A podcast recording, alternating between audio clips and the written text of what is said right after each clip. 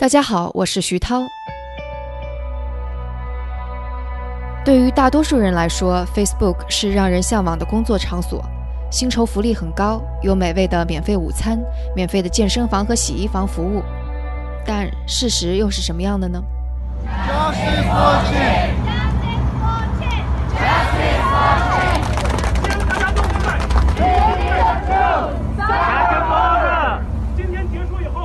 硅谷当地九月二十六日中午，接近四百名的华人是聚集在 Facebook 总部门口。当时天气炎热，但他们却身穿着黑色的上衣，手捧着白花，自发地举行了一场悼念活动。他们悼念的是一名叫做陈清的华人。九月十九日，他从 Facebook 硅谷总部园区四楼一跃而下。年仅三十八岁。A Facebook employee jumping to their death. Facebook employee reportedly committed suicide after jumping from fourth floor. We were saddened to learn that one of our employees passed away at our Menlo Park headquarters. We're cooperating with police in their investigation and providing support to employees. Jonathan Tran, the founder of the Bay Area based 之后，关于他自杀原因的猜测在互联网上纷纷出现。 大部分都把矛头指向了 Facebook 的工作压力、绿卡签证困境以及同事上下级的关系。 Maybe they'll have a town hall meeting in which they answer a few questions, tell you to go get some counseling, call some crisis numbers, and sweep everything under the rug. And in two weeks, they'll hope that you forget about this whole thing and they won't have. 这是 Patrick，Facebook 的前技术负责人。他曾经被 Facebook 开除，并在澄清自杀后，在自己的 YouTube 频道上做出了感同身受的评论。 大致内容是，Facebook 的工作远不像外界看起来那么美好，而且事件发生以后，Facebook 企图息事宁人，甚至不让员工谈论此事。目前视频观看的量是到了四十六万次。所以，澄清在结束自己生命之前究竟经历了什么？Facebook 对此事件又是什么样的态度？这种事件为什么会在 Facebook 发生？那今天和我们在一起聊这个话题的是龟星人和 Ping West 驻硅谷的记者杜晨。他在事发后采访了多名 Facebook 的员工和相关人士，希望能够从客观角度还原事实。欢迎来到生动活泼传媒旗下《硅谷早知道》。这个世界因科技创新而巨变，那就请和我一起在最前线观察科技创新所带来的变化、影响和机遇。我是徐涛。Hello，杜晨，欢迎做客《硅谷早知道》。Hello，徐涛，Hello，大家好，呃，很高兴又能够跟大家一起聊一下呃新的一个事情。对，嗯，那这个事情是发生在国庆节前，对不对？是九月十九号。是的，对，呃，这位呃 Facebook 的这个华人员工，他名字叫做陈琴，然后这里我们就叫他陈先生吧。然后他是在九月十九号的，应该是中午左右的一个时间。呃，在 Facebook，也就是他工作的这个公司总部的一个，就是在 Menlo Park，可能很多我们硅谷的朋友都知道，呃，就是在 Menlo Park 的 Facebook 总部的一栋楼上，然后从四楼应该是跳了下来，当场就结束了自己的生命。嗯，然后当时我记得你有跟我说说，嗯，其实事情发生之后，大家都不太知道究竟发生了什么，而且坊间的传言会非常多。嗯，是的，呃，他这个事情发生了之后呢，因为 Facebook 是按照一个标准的这种内部的一个算是比较负面的事件，呃的这种操作的原则是在安排这些事情，然后以及相对来讲去做一些言论方面的这种控制，然后免得无论是内部也好，或者说从内部引发到外边的一些。一些讨论，免得出现一些呃虚假的消息啊，然后免得出现太多各种匪夷所思的这种传闻。所以事情发生之后，比较长的一段时间里，应该有有几天的时间里边吧，Facebook 都没有公开站出来明确的说，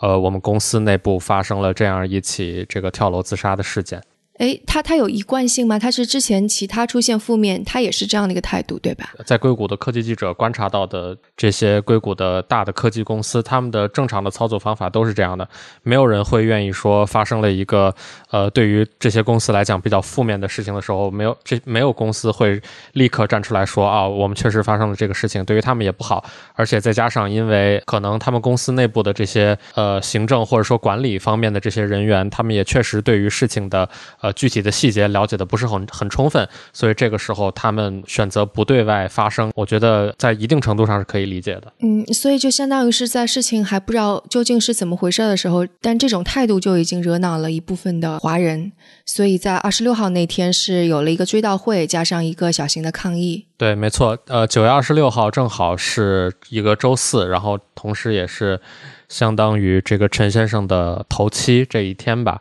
然后呃，因为在呃从陈先生跳楼自杀一直到九月二十六号这中间的一周时间里边，呃，很多华人他们会呃没有看到 Facebook 对于这个事情有一个正面的这种反应，呃，在他们看来是。感觉好像 Facebook 是在刻意隐瞒消息，就是因为可能自杀的呃这位陈先生跟他们一样都是华人嘛，所以他们会有一种呃不由自主的这种感觉到自己的利益被侵犯了，或者说自己的这个权益没有得到保障，呃，没有人为这个陈先生发声，所以当时很多参与这个悼念活动的这个人，特别是这个悼念活动的几位主要的组织者，他们在当时呃那段时间都是比较气愤的，所以他们就在九月二十六号的那一。周里边，呃，很快的就组织起来了这么样的一个活动。嗯，所以你是参加了那次那次的活动？我应该是刚好前一天刚刚出差回来，然后手头还有一些别的工作，然后但是我的同事就发给了我这样一个消息，当时应该是周三吧，就这个活动还没有开始，然后就看到应该是组织者他们的一个公众号。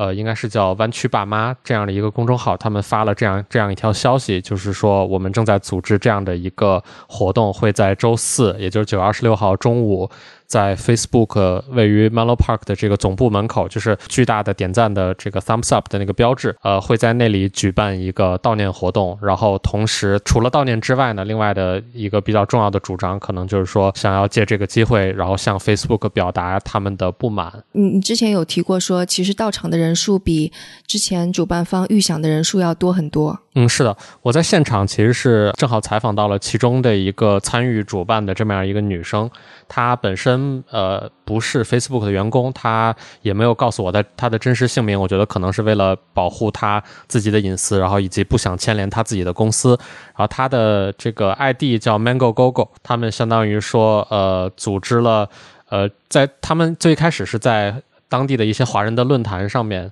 呃，发一些帖子。如果他们举办这样一个活动的话，看大家有没有兴趣参与。然后他们最开始预想的可能是能有个十几二十个人左右站在那里喊一喊口号，然后为陈先生做一个简单的哀悼，然后他们就比较满意了。但是没想到那个帖子在华人论坛上的帖子，呃，反响比较热烈。然后最后他们就拉了一个微信群，然后这个微信群在应该是在活动前晚就已经加到了可能三百多，将近四百人左右。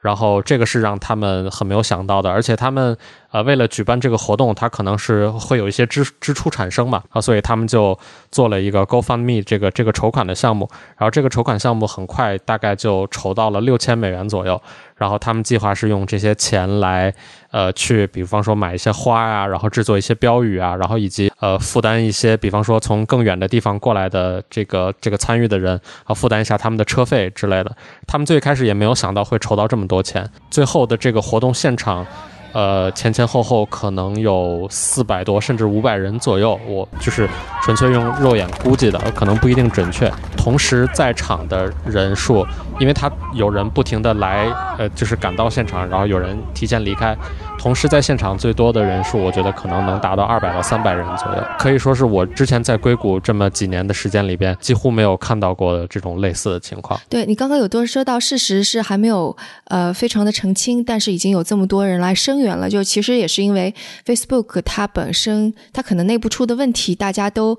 略有耳闻，对不对？嗯，是的。呃，很多我在现场采访到的一些参与者，这些当中大部分愿意接受采访的都是那个不是 Facebook 的员工，很多是就是从湾区各地别的公司赶过来的这些人。呃，有极少部分在现场采访到的是这个 Facebook 的员工。然后很多接受采访的人，他们都说，就是 Facebook 的这种呃内部的这种高压的工作环境、高压的这种这种对待员工的这种文化，在湾区都是呃相当于家喻户晓的。这么样一个情况。然后特别是涉及到这个跳楼自杀的陈先生，他本人工作的这个部门正好也是 Facebook 的广告部门，这是 Facebook 内部工作压力相当于最大的、背负的业绩压力最大的一一个业务板块。很多到场的这些呃悼念活动的参与者呢，他们的一个一个比较重要的诉求就是说，我们是不是应该在这个揭露 Facebook 内部的这种高压文化上边，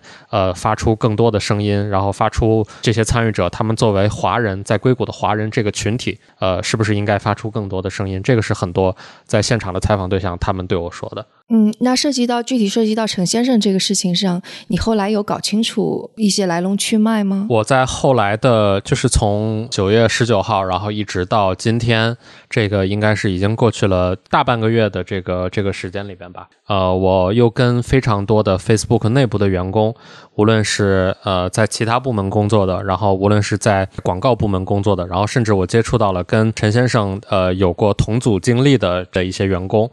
然后他们跟我算是从不同的角度吧，分享了他们的这个所观察到的东西。然后我通过他们的这个对我的表述，然后以及做一些交叉的这种验证，然后最终我拼凑出来了一个仍然不能说是百分之百真实，但是已经无限接近呃真实情况的这么样的一个一个我我所了解到的情况，大概是这样。嗯嗯，所以是什么样的？OK，我觉得这里有必要先对陈先生的这个背景做一个介绍。然后他享年是三十八岁，之前是在呃国内在浙江大学读书。然后后来在国内有了一段时间的工作经历之后，然后才到了美国，然后去了南加大上了一个学，在一年零七个月或者一年零八个月左右之前通过了面试，然后加入到了 Facebook。他相当于因为年龄已经相对来讲比较大了，然后他身边的这些。呃，员工呢很多，呃，无论是华人也好，然后无论是其他的就是普通的就不带有种族标签的这些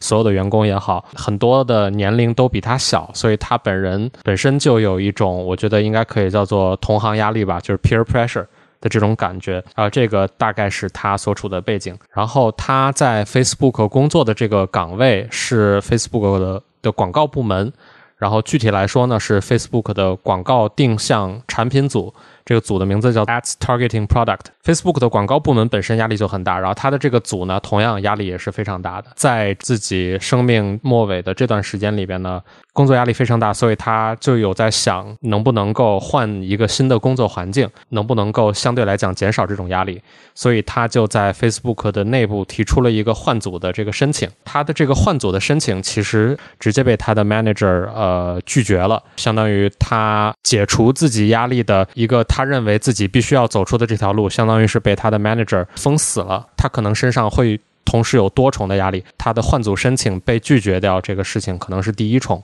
其实，在 Facebook 或者是在硅谷的其他公司换组，其实是一个还蛮常见的现象，对不对？嗯，其实，在呃像 Facebook 这样的这种硅谷的大公司里边，换组确实是一个非常常见的情况。有时候出于各种各样的原因吧，比方说一种情况可能是像陈先生遇到的这种，呃，他的压力。非常的大，然后他身心的状态不能够长期持续的坚持下去，然后所以他想要换组，这可能是一种情况。另外的情况，比方说有这个员工他本身对于新的公司里边新的业务，或者是对于新的技术产生了。新的兴趣，然后他对于自己手头上正在做的这些东西呢，没有那么以前那么大的兴趣了，所以他想要做一些让自己更感兴趣的事情。那以这样的原因呢，大公司内部换组提出这个换组的申请也是完全没问题的。呃，像 Facebook 这样的这种硅谷大公司，比方说 Facebook、亚马逊啊、Google 啊，呃，是一个非常典型的例子。在这样的大公司里边，manager 应该是。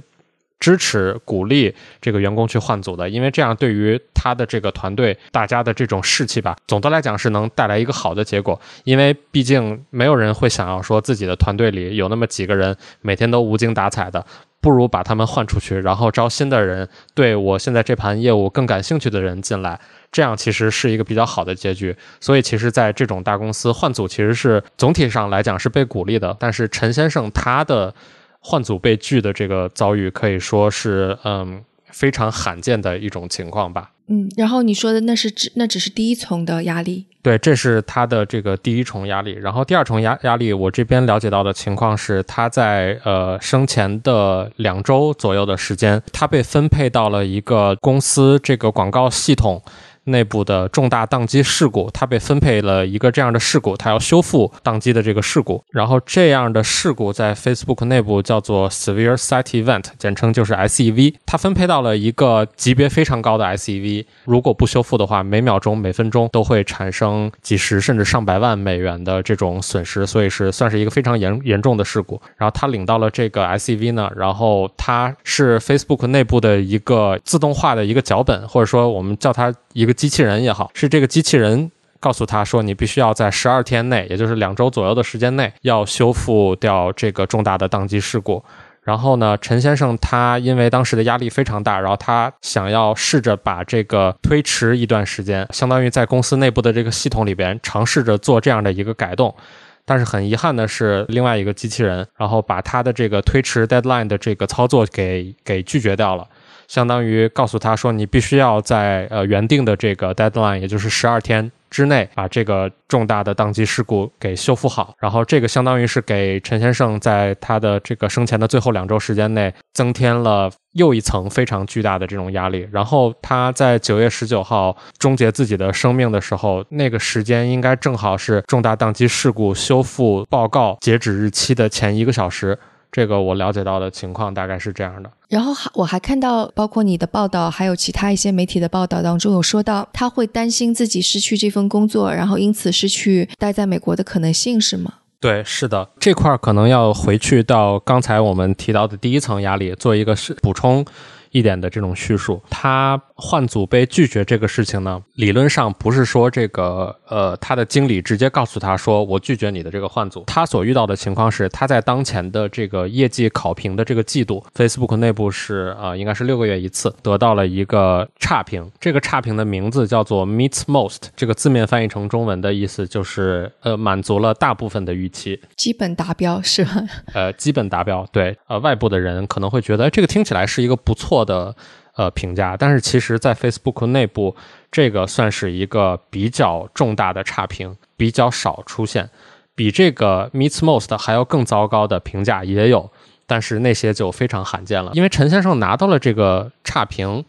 呃，导致了他的本来已经愿意接收他的一个 Facebook 内部的一个其他的组，相当于没有办法接收他了，因为没有一个 manager 会愿意说说我。这个季度我接收了一个别的组进来的，然后上一个季度刚刚拿过差评的这样的一个员工，除非关系特别铁的话，一般 manager 不会愿意接收这样的一个人了，所以。在这样的一个前提下，他的这个换组的申请相当于就失败了。而且本来这个新的 manager 还允诺了，他说好好干，我会支持你换组。但我结果还给后背后穿了小鞋，是差不多这个意思，是吗？嗯，这块的呃，来自于这个采访对象的描述中间有一些相对的出入吧。但是内部我们了解到的情况，我们可以确定的情况是，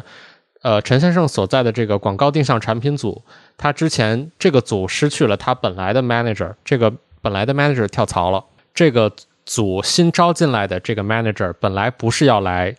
陈先生所在的这个组的，他本来是招进来是要去别的组的，相当于这个组临时失去了 manager，所以这个新进来的 manager 就被迫，相当于在一定程度上是被迫接了他的这个组。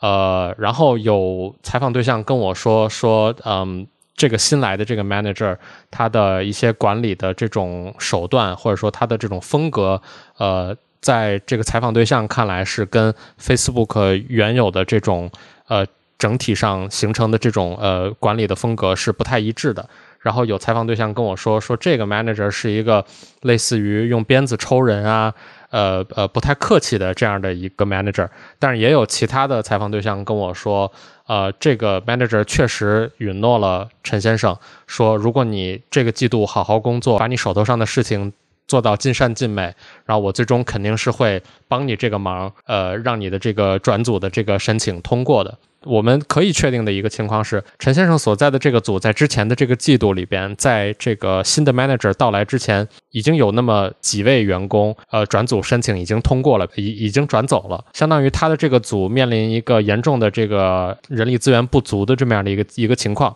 有理由猜测的是，呃，这个新来的 manager 他可能会说，那我。既然已经失去了这么多人，我不会再流失更多的人，导致我自己在接下来的这一个季度里边，这个业绩没有达到这个预期的目标，所以可能会出现了这样的情况，才导致说这个 manager，呃，很多采访对象跟我说说，呃，manager 这样对待陈先生，其实就是一种背叛的行为，或者用中国的说法，就是用穿小鞋的方式把他留下来。嗯嗯，是的。然后你刚刚有提到一个细节。就相当于是，就陈先生是一个在业务上得到了差评的人，是被一个 manager 不断的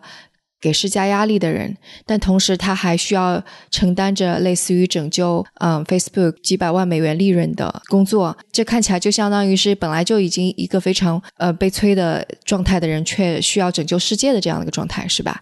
所以他在压力面前就垮了。是的，一般这样的这种情况，可能只有在超级英雄电影里边我们会看到吧。说这个人他背负了巨大的压力，他有一天突然爆发了，然后他成为了一个超级英雄，然后他拯救了世界之类的。但是很遗憾的就是，在现实生活中可能没有这样的超级英雄。我们每一个人其实都是普通人，然后特别是像陈先生这样的一位同胞，和他的这个同组的同事相比，他的年龄已经比较大了。他其实也是一个背负着除了工作上的压力，还有这个家庭上面的压力。比方说他的呃家人都跟他一起在美国，那么我们知道。通常在美国的这种情况的这种家庭，一家人都是要依靠这个呃能有工作签证，这样这一家人才能有合法的在美国居留，然后就工作就不提了，必须要通过这样的情况才可以。拥有在美国居留的合法居留的这样的一个一个身份，那么如果说陈先生拿了差评，然后他转组失败，然后他身上又背负了一个巨大的这个这个要修复公司一个巨大的漏洞的这么样的一个压力的话，可以猜测的是，他有非常大的心理压力，担心自己可能会因为。搞砸了一切，最终失去掉这份工作，最终导致他本人以及他的家人在美国失去合法居留的这个身份。个人方面的这个压力，加上工作方面的压力，同时累积在他的身上，然后终于在一次又一次的这种对他的摧残当中，最终击垮了他。然后你也说到说，即使嗯，可能官方的消息都没有完全明朗，但是已经很多人跑来声援，所以就说明可能陈先生他遇到的这个事情并不是一个个例，而是一个已经普遍存在了很长时间，大家都知道的一个情况。就 Facebook，它的确是就就是没有特别善待这个业务组的员工。对，是的，呃，我这边有问到一些呃，在跟他组别比较接近的员工吧，然后他们告诉我的是。在这个事件没有发生的时候，他们会觉得说，那可能压力还还好吧。然后一方面也可能是因为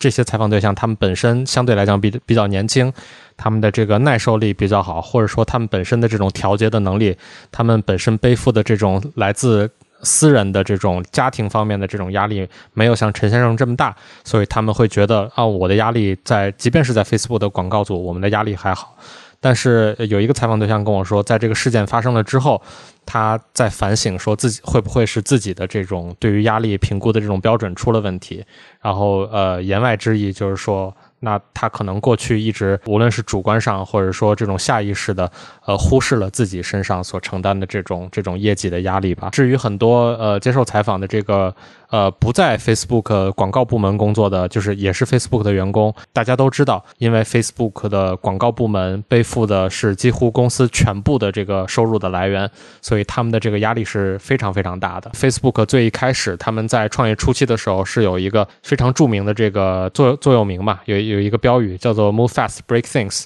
就是快速行动，破除陈规嘛。这其实是一种鼓励探险、鼓励试错的这么样的一种一种公司文化。但是到今天，他们已经增长到了这么样的一个程度的时候，在很大的程度上，他们仍然在鼓吹这种文化。虽然2014年的时候，Facebook 已经把这个标语已经在一定程度上修改了，但是在很大程度上，他们仍然在推崇这种高速增长的文化。但是对于广告部门来说，他们身上背负的这种 outperform 的这种压力，跟其他部门相比，或者说跟整个公司相比，其实是非常不对等的。所以，至少在广告部门来讲，他们的管理风格，或者说他们的这种所处的这种工作文化，已经变成了一个趋近于保守的这种传统的大公司的这种管理的方式。就这种压力，这个这个部门的压力，跟中国的九九六比是怎样的？我在写我的这个文章的时候，我也确实在想这个问题。可以总结一下，就是说，可能大家的工作压力都比较大，大家都需要高速的增长，无论是在中国的科技呃互联网公司，还是在美国的科技的互联网公司。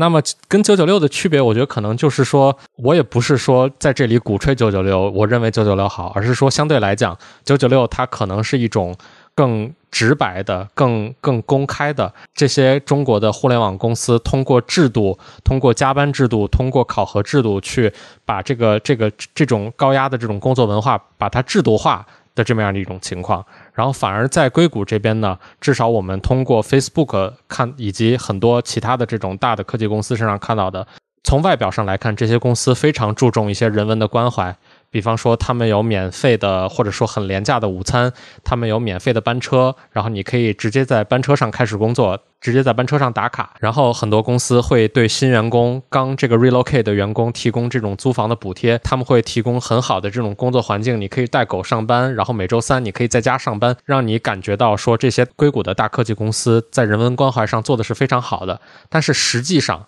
至少是在 Facebook。特别是在 Facebook 的广告部门看到的情况并不是这样，所有的刚才的那些福利也好，高的工资也好，高的这种呃股票期权的 package 这些东西都存在，但与此同时，他们的这个工作压力也是非常大的。然而这些。呃，他们经常需要 on call，经常需要加班，然后经常要修复，不是因为自己的这个错误所导致的公司这种服务器的这种宕机的事件。这个对于他们产生的压力，对他们的这种工作时间的延长、工作压力的增大，其实并没有通过公司的制度去体现。这个我觉得可能是硅谷的这种大公司，就是他们的这种隐性的这种高压的工作文化和中国的九九六一个一个最明显的差别。所以你刚刚提到的是，就只是这个部门。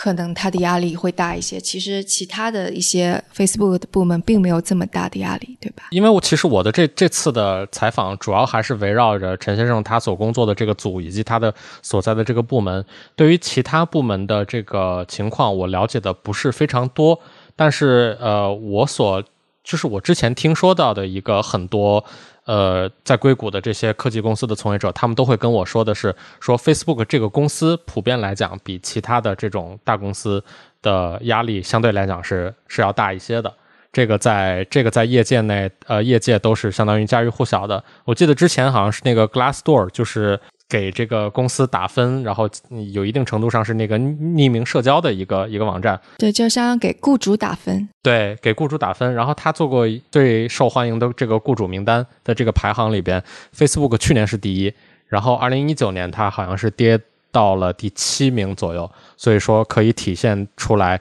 说，至少在过去的这个一年时间里边，Facebook 的这种这种雇主的呃雇主为员工提供的这种环境，或者说雇主文化。呃，发生了什么样的，发生了一个怎样方向的这种改变，我觉得是可以看出来的。所以，为什么成就印象当中比较 nice 的、特别好的硅谷公司，最后会变成向中国九九六靠近呢？然后像中国的互联网公司一样，不断的去驱赶的程序员这种感觉？我觉得，如果从 Facebook 这家公司上面来说，它可能就是确实。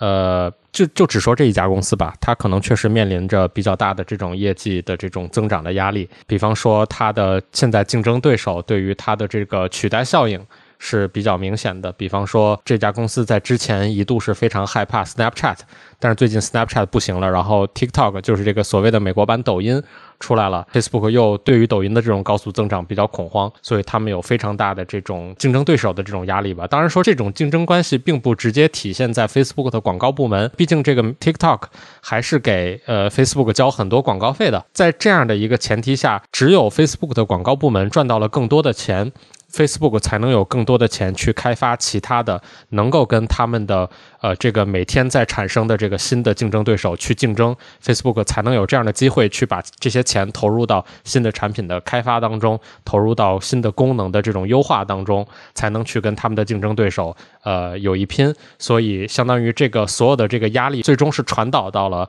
Facebook 的这个这个现金流，也就是它的这个广告部门身上，这个是一方面。然后再加上在最近的一年两年左右时间里边吧，我们知道 Facebook 身上其实是背了几个非常大的案子的。一五一六年的时候是这个剑桥分析 Cambridge Analytica 的这个这个数据泄露的事故，相当于是被美国政府罚了款。然后最近他又违反了美国呃联邦贸易委员会的一对他的一个限令，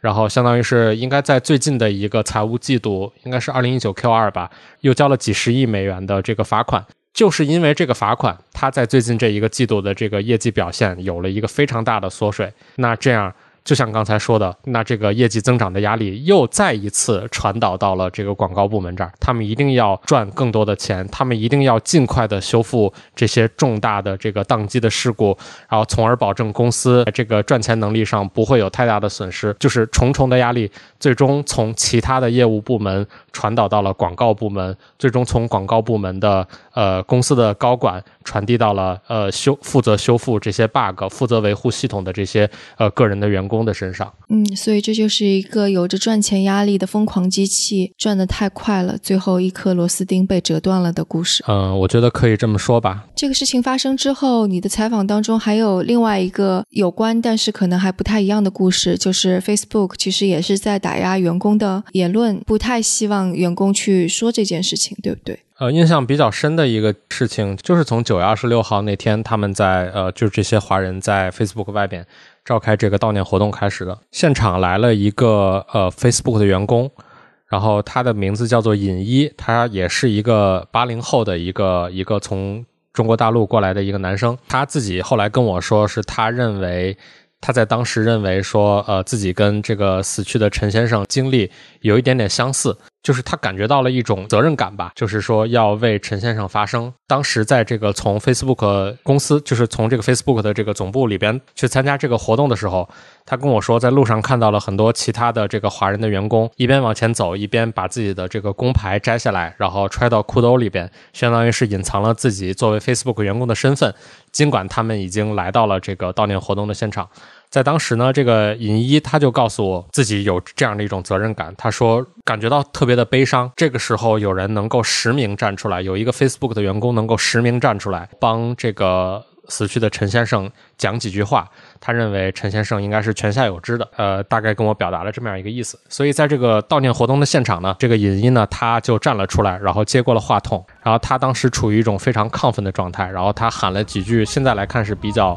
呃，比较激进的这种这种口号，就比方说，呃，他跟他直接喊话，扎克伯格喊话自己的老板说我们要真相。然后他在这个活动的现场接受了一些美国媒体的采访。我在现场没有遇到他，我是相当于后来才跟他建立起来这个联系的。他在现场接受了这个美国电视台 ABC 的采访。We need the truth. We need the fair investigation on what on earth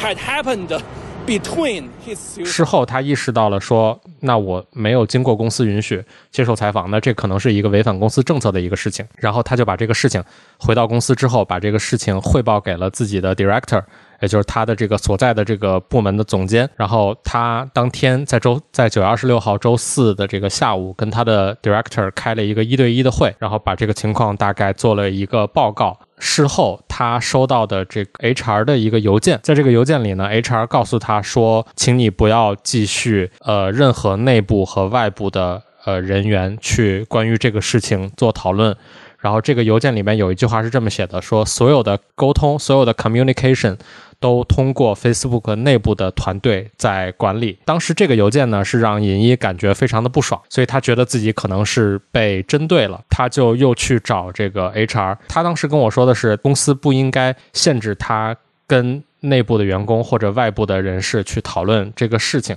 他当时跟我的原话是说，说不应该去。阻止两个自然人之间的这种交流，然后他在当场就直接告诉 HR，他们这个相当于是应该是负责他们这个组的一个 HRBP，就直接跟这个 HR 说，在你发给我这个邮件告诉我不能继续跟内部、外部的人去讨论这个事情之前，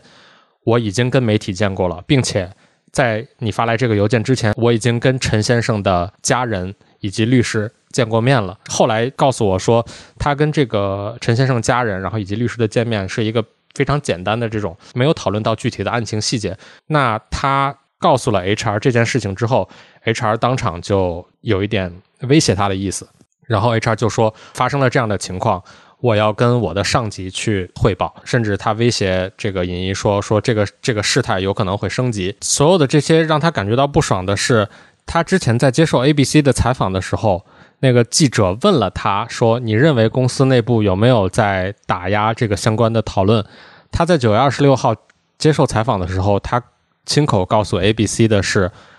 他认为没有，他认为公司做的呃 OK。还可以做到更好，但是不管怎么样，公司是没有打击内部的讨论的。但是在经历了跟 HR 的这个交锋之后，他现在认为公司确实有在做这样的一个事情，给他带来了一个非常差的一个关于公司的印象。呃，这个是在相当于是在九月二十六号、二十七号那个周末发生的事情。到了上一周，也就是十月二号和三号的时候，这个尹一他收到了一个 final warning，这个最终警告信，然后他。对于这封信，就感觉非常呃，就是匪夷所思了。就是我，我为什么会收到这样一封信？就是公司到底是想怎样去控制我，想怎样呃这个压制我？他没有签收这封信，所以他没有完全看到这封信里面的内容。但是他跟 HR 做了一个简单的交流，大概了解到了这个信里边提到的一些内容。为什么这个信不能签收啊？是签收了会有什么后果吗？他的意思是觉得自己收到这封信是对自己的一个羞辱。他跟我说过的一句话是说，勇气其实是一个价值的判断，不是说我去蹦个极，然后我就是一个勇敢了。如果我不冒着生命的危险的话，那这个东西其实完全没有任何的勇敢、勇气可言。呃，就是在这样的一个危机级别的一个事件发生的时候，我们所做的选择是会背负着更加沉重的代价的。比方说，他选择亮出自己的身份，接受媒体的采访。然后违背公司的这些政策，去跟呃内部的员工去讨论，去跟外部的陈先生的这个家属进行一个沟通。他认为做这样的事情是肯定会背负一些可能的代价的，但是他仍然不认为这样做这样的事情是错误的，这个符合他的价值观，就他没有做错什么。所以他没有签收这封信。后来我们知道，其实这封信跟开除完全没有关系，它只是一个言辞更加激烈的一个一个 HR 的这种警告信而已。通常收到这个信的人，不代表他一定会被开除，但是有这个开除的可能性。然后他就拿他就去问了自己的 mentor 这个事儿，然后 mentor 给对他的一个回应是让他感觉到非常的匪夷所思的。这个 mentor 当场就拒绝跟他讨论这个事情。并且口头警告他说：“说我不想跟你讨论这个事情，以及讨论这个事情让我感觉到非常的不舒服。这个时候要注意到，这是一个男生和女生之间的一个互动。然后呢，在上周四，尹一收到了一个通知，HR 发来的，告诉他说，这个导师就这个女生把他举报到了 HR。”说的理由就是说，跟他之间的这种互动让我感觉到非常不舒服。就是这里就比较危险了，因为这是一个男生和女生之间的这种互动，令他感觉到不舒服的这个具体的行为究竟是什么，其实是不需要说的。只要这个女生说我感觉到不舒服了，那这其实就是非常严重的指控了。那么在上周四。尹一收到了这样的一个通知，然后接着他就被警告说说，请你离开你的工位，离开 Facebook 的办公室，到家办公。他在周四和周五，呃，连续收到了两个这样的通知，告诉他你这两天里都不要来公司办公。然后在这周一，就我们录音的这周一，十月七号，他告诉我正式被解雇了，是 HR，然后以及他的这个负责人，呃，通过电话会议的这个这个方式告诉他的。到今天，他已经非常清楚的可以下这个判断，就是说，他认为公司确实是在关于陈先生自杀的这个事情，呃，压制这个相关的讨论。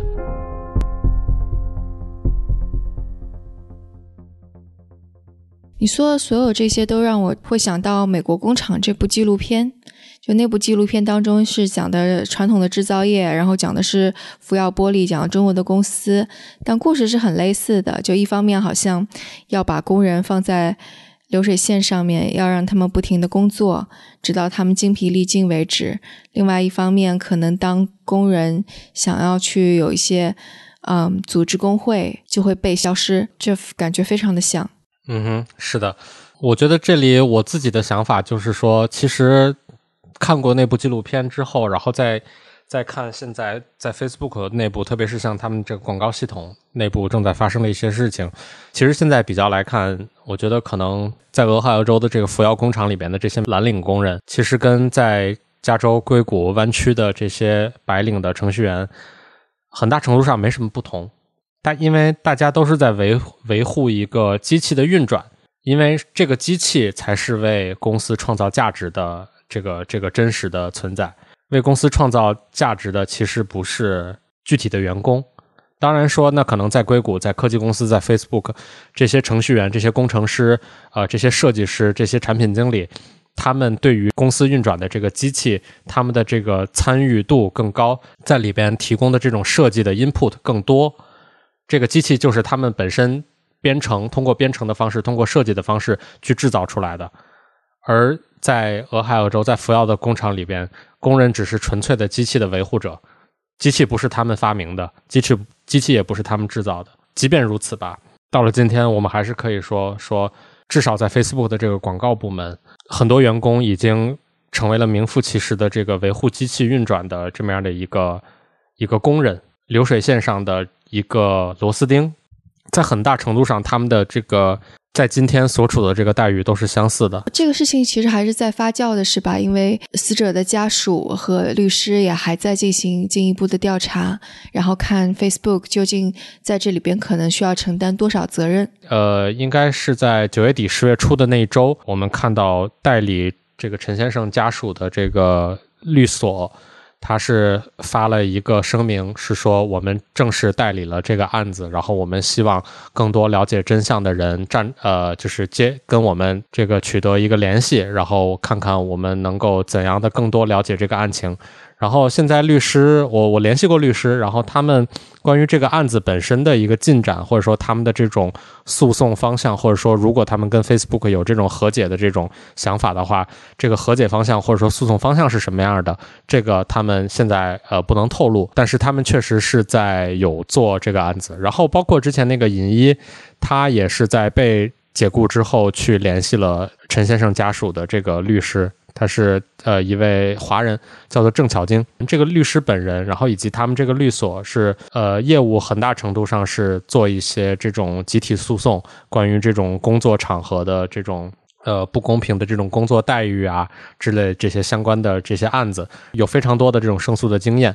对，目前的情况就是这样。嗯，好，那就期待杜成之后能够给我们带来更多的可能案件的新的进展啊，或者新的东西。可能今天讲了很多细节，但是还不是最完整的。但无论如何，我们都已经知道了，像 Facebook 这样子的硅谷大公司，它可能在内部运转究竟是怎么样的。然后以及我们也能够看到，这样的一个机器就已经是一个机器了，它可能跟。百年前的制造业的这些公司，本质上也没有太多的不同。确实是，我觉得有一个比喻在这里，可能可能挺好的，就是屠龙的少年最终已经变成了恶龙。然后最后在这里，我觉得还可以再说两个小的事情吧。一个是，如果大家对这个相关的这个案件，然后对于这个陈先生的这个经历，对于这个事情感兴趣的话，然后可以到贵星人去阅读我们写的这个调查报道。这是第一个，然后第二个，我觉得是大家可以，无论你是在中国也好，在硅谷也好，无论你是在科技行业